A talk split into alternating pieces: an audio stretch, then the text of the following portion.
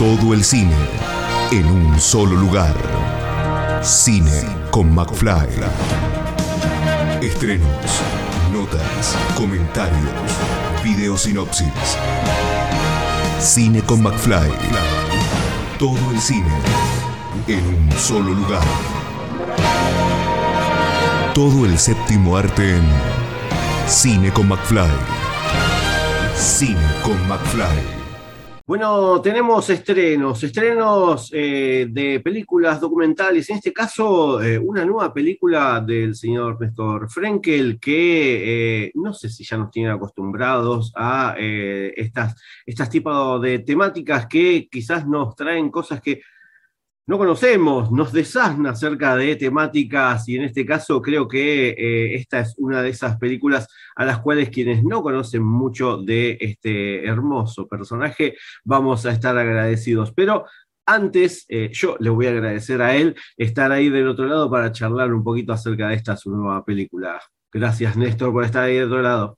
Hola Pablo, gracias a vos por siempre abrir el espacio para conversar y por el interés en mi trabajo. Así que no, no, el agradecido soy yo, por favor.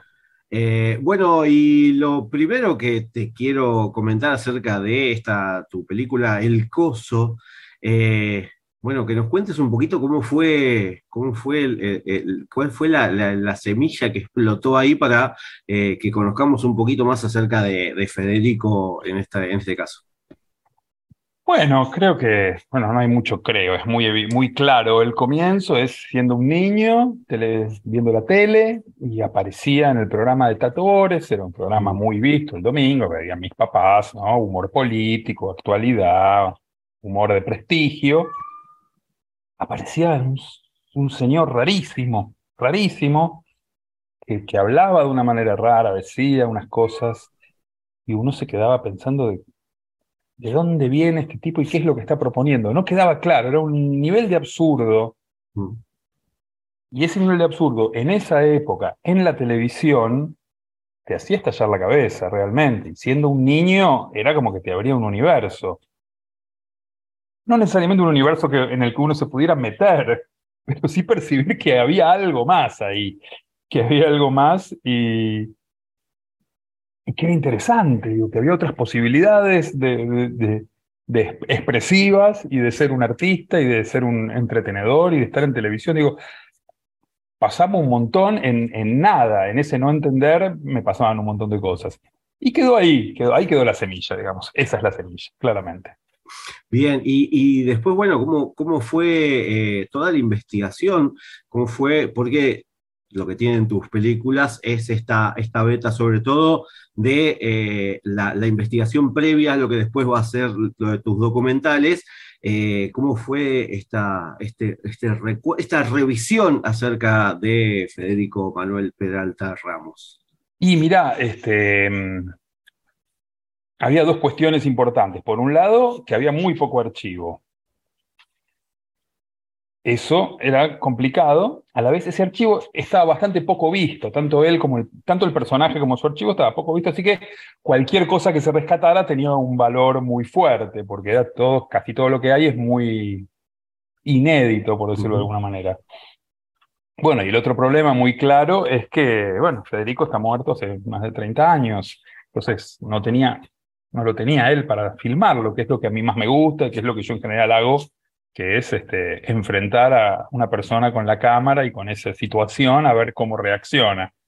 Este, así que eso ya me ponía en un lugar diferente y bueno, y, el archivo tenía un, un, peso mucho más grande porque, bueno, era la forma de, de, traerlo a la película, de, para que no quede solo en, en, en recuerdos y anécdotas, que también está, por supuesto, Así que también ahí busqué un poco por ahí, la gente que lo conoció, la gente que compartió algo de su familia, y encontré un archivo que también muy, muy raro, que fue unas, unas columnas que él escribió en la revista La Semana, una revista de actualidad de los años 80, donde alguien tenía un había un columnista de deportes, política, espectáculos, y él tenía una columna de metafísica. ¿Qué sería una columna de metafísica? Nada, escribí lo que quieras, y, escribía lo que quería y las, y las columnas, bueno, Este, de ahí saqué mucho de los textos que lee Damián Dreisig en la película, ¿no? Pero lees las columnas enteras y es un disparate porque eh, empieza con una cosa, sigue con otra, corta algo en la mitad y mete la letra de una canción. Bueno, como su, este, su asociación libre puesta ahí, puesta ahí sobre papel. Así que bueno, con todo eso este, fui, fui juntando esos, esos materiales que bueno, me traían, era un poco también es eso, cómo lo traemos a la vida, bueno, también con lo que, con su obra, ¿no? Este, que la obra hable. Así que bueno, de todas esas formas lo fui construyendo y armando la película. Bien, y, ahí lo, lo, nombrabas a, Damián eh, que eh, yo no me hubiera imaginado, yo no lo tenía a Federico eh, personificado, eh, y lo, lo, veía a Damián y digo, claro, eh, es, lo mismo que te pregunta él al principio de la película, ¿qué quieres que haga? Digamos, es eso. Eh, y después, bueno, uno, sin spoiler, uno va viendo cómo, cómo se va manejando dentro de lo que es el documental. ¿fue, ¿Fue esa lo, primero que pensaron cuando, cuando, bueno, cuando descubrieron que eran casi gemelos en realidad? sí, la verdad que sí, e, ese parecido tan fuerte está ahí es muy, es muy potente. También eh, Damián en su estilo de humor, si vos lo, has visto actuar, sus espectáculos, tiene algo, o sea, juega mucho con el absurdo y con, y con el habla, ¿no? con la, pronunciación y el habla. O sea, que había muchas cosas que los emparentaban, pero no sabíamos bien qué, qué íbamos a hacer. Y empezamos con un trabajo más, y quedó casi todo fuera de la película, que era como como acompañar al actor en la construcción de un personaje y se probaba la ropa y pensaba, y, pero todo eso la, verdad que terminó siendo una línea que, cuando la película fue creciendo quedó algo muy lateral, muy, muy corrida, muy corrida. Después, bueno, la verdad que el personaje de Federico, cuando, lo, cuando junté los, los, los materiales, empezó a estar cada vez más presente, tenía la voz, tenía momentos de video, muchas fotos y todo, de golpe todo lo de Damián, o casi, o toda esa parte de Damián quedaba un poco como de más, como casi compitiendo una cosa con la otra, no tenía sentido.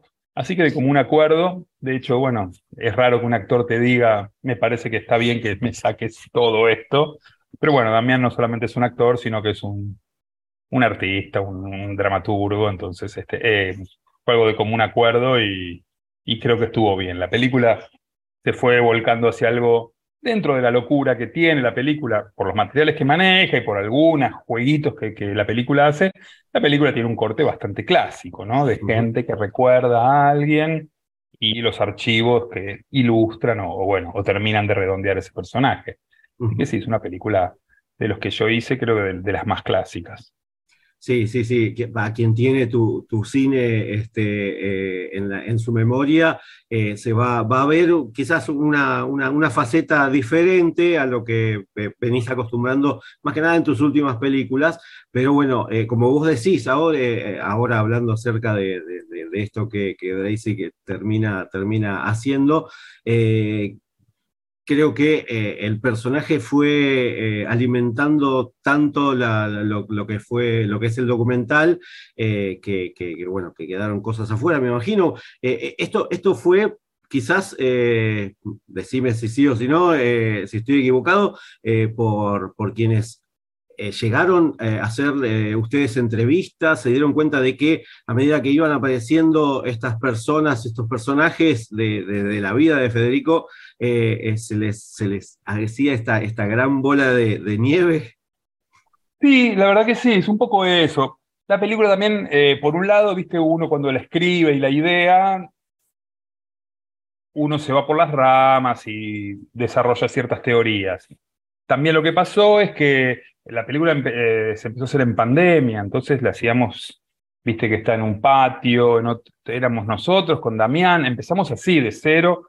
Entonces, bueno, al, comienzo de la película era solo eso, ¿viste? estábamos encerrados, cada uno en su casa, nos encontrábamos un rato en un patio, nos poníamos a tres metros y, parecía que eso era todo. Bueno, después la película empezó a crecer, empezamos a encontrar los testimonios, a encontrar materiales, a encontrar archivos, y bueno, y, tal cual, lo que vos decís, digamos, eh, el retrato de Federico, o sea, primero iba a ser como una cosa mucho más eh, ambigua, más volátil, más oblicua, si querés, de, bueno, vamos a retratar cierto espíritu, vamos a hacer una cosa que no sea sobre Federico, sino que, bueno, vamos a tocar esos materiales y usarlos para cualquier cosa, para hacer una, una cosa, una obra más, más libre. Después me di cuenta que no era una...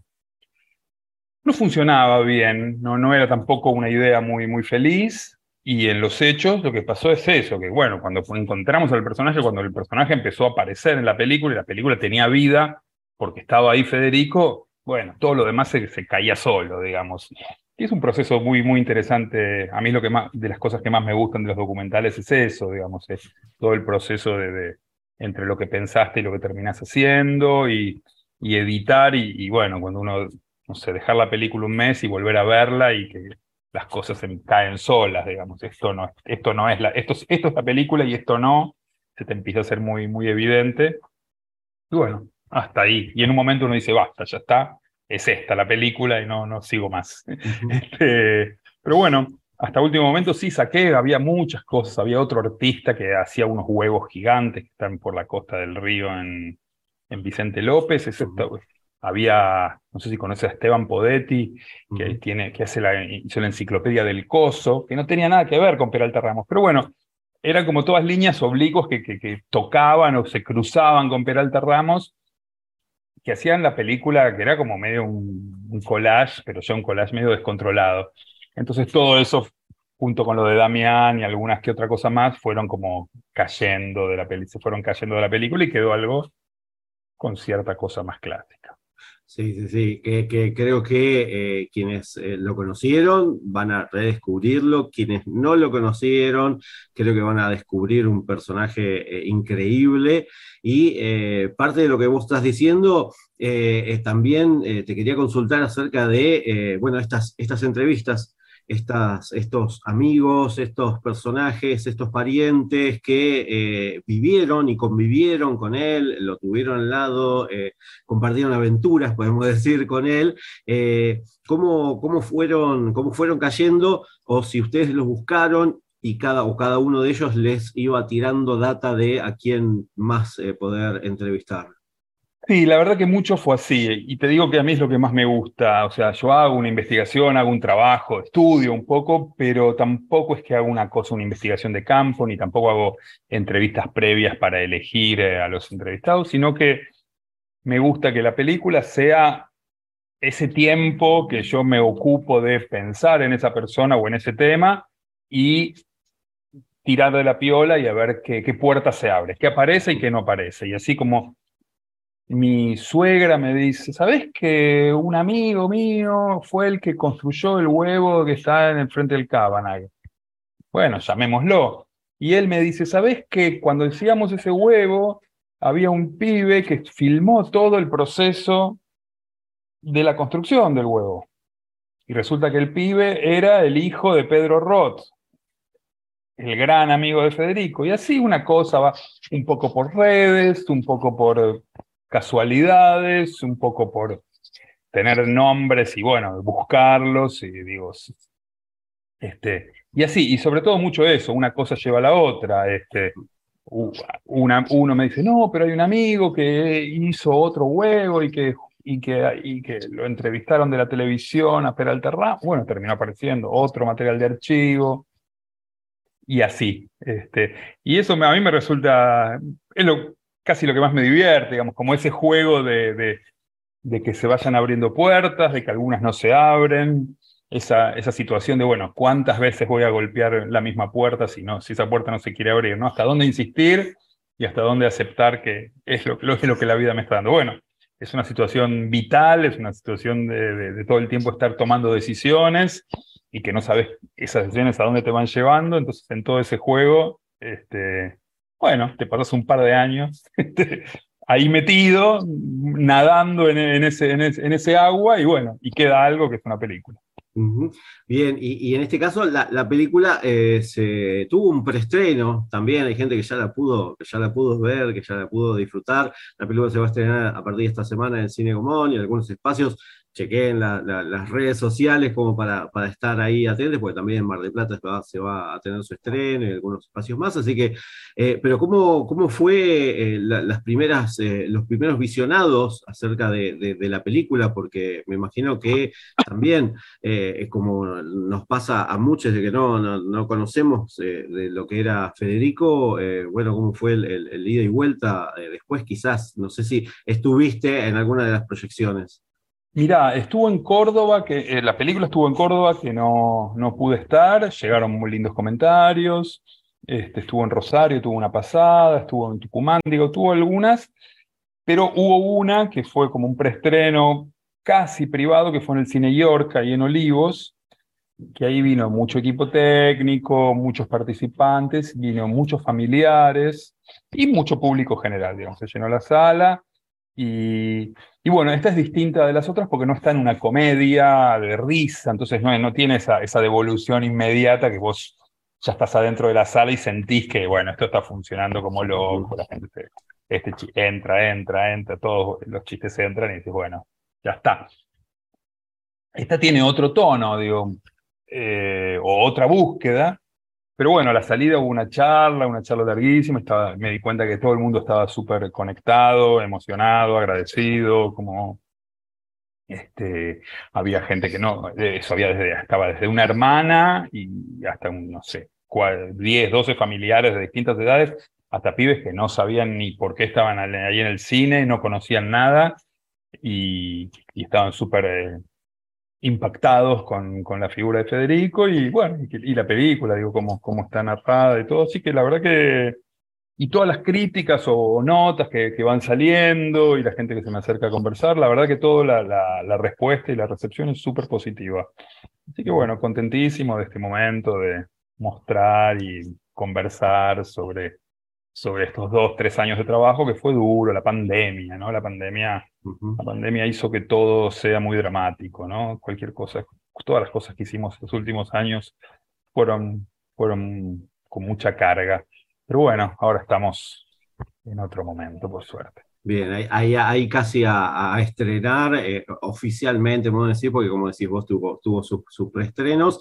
Y bueno, eh, nada, eh, desde, desde, el año pasado eh, ya te tenemos como referente de uno de los 10 eh, documentalistas argentinos con el premio Conex que ahí bajo el brazo. Cinco, cinco, no 10. Cinco, mejor todavía. Cinco de la década, no, no, no, es una locura, una locura, una locura. De acá a una estatua, no sé qué es lo próximo, ¿eh? Sí, o una placa, algo, no sé. Aquí vivió Néstor Frenkel, una placa acá en la puerta de mi casa. claro, claro, eso, eso ya, eso ya debería estar en todos los pósters de, tus películas, ya diciendo eso. Eh, la, nueva, la nueva película del, ganador. de los cinco mejores directores de la década de documental. No, ya está, ya aparece dice los ganadores que no, no tiene afiches, son solo solo laureles y estatuillas. Este, ya está. Pero bueno, del ganador, Néstor. bien, bien. Bueno, eh, y no sé si, si, esto de eh, volver un poco a, lo que es eh, la nueva normalidad, después de haber hecho esta, esta, esta película en pandemia, si bueno, si ya volviste a encaminar el rumbo y ya tenés algunas cosas más ahí bajo el brazo. Sí, por suerte sí, tengo otra, otro documental con el que vengo avanzando y estoy súper contento, este, no te voy a contar mucho, pero bueno, es sobre cine, sobre cine argentino, sobre una, una situación muy particular de, nuestra historia del cine argentino, historia reciente. Y bueno, vengo, vengo, vengo bien, vengo bien encaminado, estoy contento y creo, me falta, por supuesto, va, me falta bastante, me falta lo más importante quizás, pero bueno, está como, hay una historia clara, hay personajes claros, está bien. Creo que va a ser un poco más comedia que, que el coso. Bien, Así que Ahí está. quizás de acá un año estamos volviendo a conversar y te estoy contando de, la nueva película. Ojalá, ojalá, porque eh, por suerte casi cada año venimos charlando un poquito acerca de, nuevas producciones, eh, ya desde, desde el amateur que nos venimos cruzando, así que ahí estamos. Exactamente. Más de 10 años. Más de 10 años de amateur, ¿eh? 2011 fue eso, así que bueno, sí, ahí vamos. ahí vamos termina así con la barba blanca. seguimos, sí, bueno, y bueno, terminará siendo otro de los Papá Noeles de. estoy cerca, mira, ya estoy de rojo, pelo blanco ya lo tengo, así que la panza va de a poquito, va escalando hacia, hacia un Papá Noel, así que bueno, quizás termino haciendo un documental sobre mí mismo. Eh, que se, Que, se los recomendamos, estamos justo en la época justa para ver el documental todo el año es Navidad, que eh, ah, si no me equivoco está en cine.ar Play, ¿no? Se puede ver ahí. sí, está en Cinear Play, ahí está, está, está, así que la pueden ver ahí. Y feliz Navidad para toda la familia.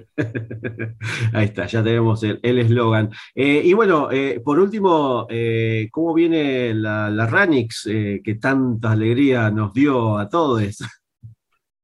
La Ranix, bien, hubo un par de proyecciones este último mes en unos centros culturales. Sigue, sigue, sigue. Sí, o vuelve, o está ahí, la Ranix está ahí, este, nos contiene. Este, por sí, sí, me encanta. Digo, se juntan 30, 40 personas, eh, hay risa, hay como clima, se pone divertido, así que siempre, siempre da alegría. Y bueno, eso se puede ver en Kino TV quinoa.tv con K, quinoa.tv, ahí está para ver eh, los, los visionadores y enterarse de qué es la Ranix. Exactamente, exactamente. Bueno, eh, ya saben, a partir de esta semana pueden eh, disfrutar de la película El Coso, la última película del señor Néstor Frankel, que les digo, no se vayan porque cuando termina la película hay un agregado que la verdad a mí me sorprendió muchísimo, un, este, un anuncio comercial que les va a traer muchos recuerdos a muchos y yo ni sabía que tenía que ver con este personaje eh, Federico Manuel Peralta Ramos. Así que eh, agradecemos y seguimos agradeciendo este tipo de descubrimientos y de, y de sabidurías que nos comparte Néstor. Así que, Néstor, muchísimas gracias por, por la entrevista. Gracias a vos, Pablo. Bueno, un abrazo Gracias. Chao, chao. Escucha esta, otras entrevistas y mucho más en el programa radial en vivo de Cine con McFly todos los jueves a las 21 por Radio Aijuna 947 o en aijuna.fm.